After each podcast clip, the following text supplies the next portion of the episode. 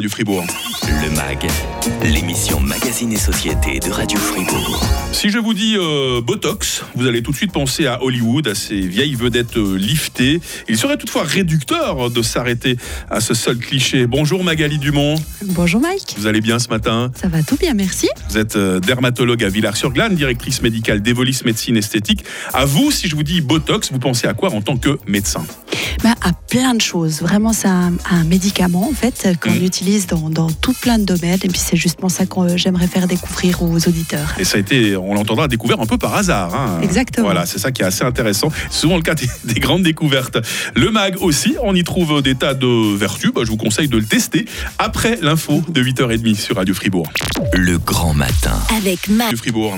Le MAG, l'émission Magazine et Société de Radio Fribourg. Avec Evolis, centre de dermatologie, médecine esthétique et chirurgie esthétique à Villars-sur-Glane. Evolis.ch. Le Botox, c'est quoi? Et surtout, euh, comment est-ce qu'on l'utilise en médecine et en chirurgie esthétique? Y a-t-il des contre-indications, des dangers? Peut-être Nous sommes avec Magali Dumont, euh, dermatologue à Villars-sur-Glane. Alors, leçon d'histoire pour commencer, Magali, comment est-ce que le Botox a été découvert C'est très intéressant. hein Alors cette euh, découverte en médecine remonte dans les années euh, 1800 lorsque un docteur allemand qui s'appelait Justinus Kerner a commencé à étudier une maladie qui s'appelait le botulisme.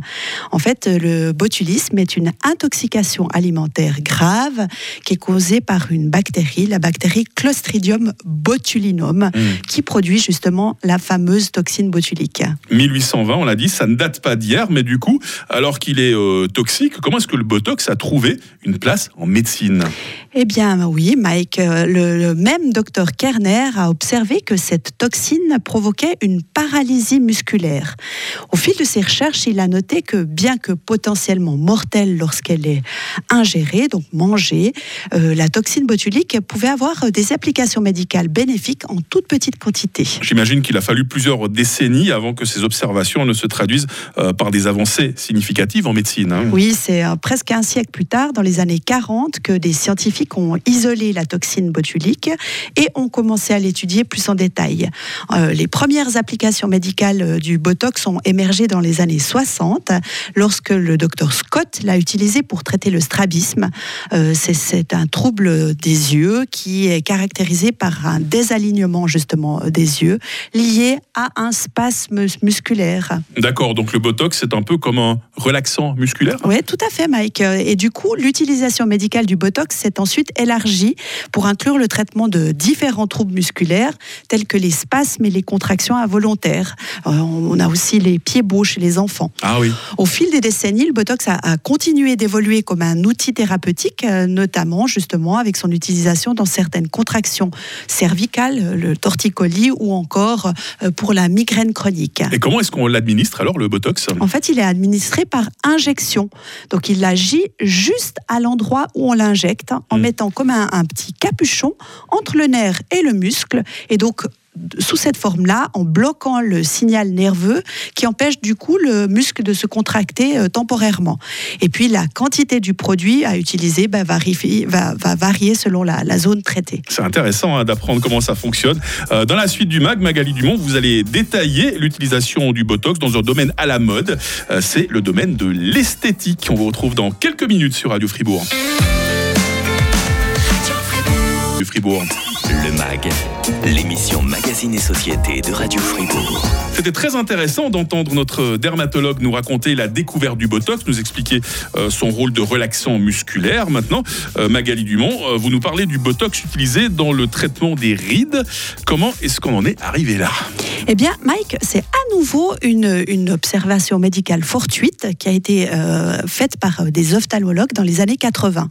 En fait, euh, on a parlé tout à l'heure qu'ils ils traitaient le strabisme, Mhm. et c'est justement en traitant plusieurs années euh, leurs patients de strabisme, de strabisme qu'ils ont fait l'observation que le côté traité était moins ridé au fur et à mesure des années que celui qui était non traité. D'accord, donc le Botox est injecté dans les muscles du visage pour réduire temporairement les contractions responsables des rides?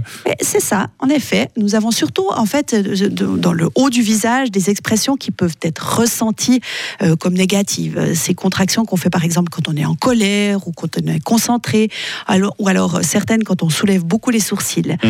En fait, ces mouvements répétitifs froissent la peau et génèrent avec le temps des empreintes, donc les rides, qui peuvent être ressenties comme gênantes. Bon, j'imagine c'est quand même un ressenti très individuel. Tout à hein. fait, tout à fait, Mike. Et c'est d'ailleurs considéré comme une prise en charge esthétique. Ça veut dire que c'est pas pris en charge par les caisses maladies. Mm.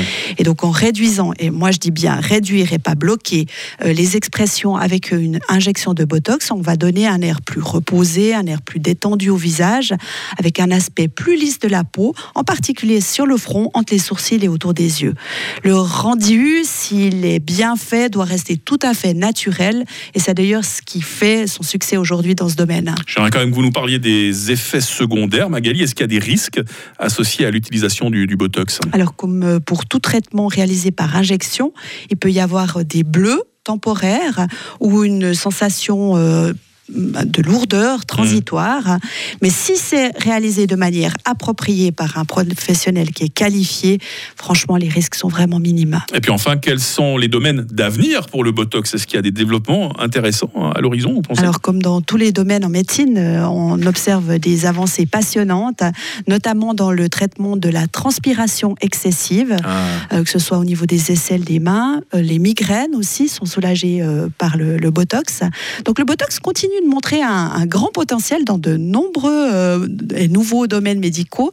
Et puis, ça ouvre vraiment la voie à des perspectives prometteuses. Ah, Peut-être qu'on aura l'occasion d'en parler dans dans d'autres émissions. hein. Magali Dumont, dermatologue à Villars-sur-Glane, directrice médicale d'Evolis Médecine Esthétique. Au plaisir de vous accueillir très bientôt pour d'autres conseils liés à notre peau. Avec plaisir. Et demain dans le mag, Leonardo Gomez, il est juriste auprès de la Fédération romande des consommateurs. On évoquera les erreurs dans les factures médicales, parce qu'il y en a, hein, comme partout. On parlera également du droit à la consommation. Retour de l'info euh, sur le coup de 9h sur Radio Fribourg.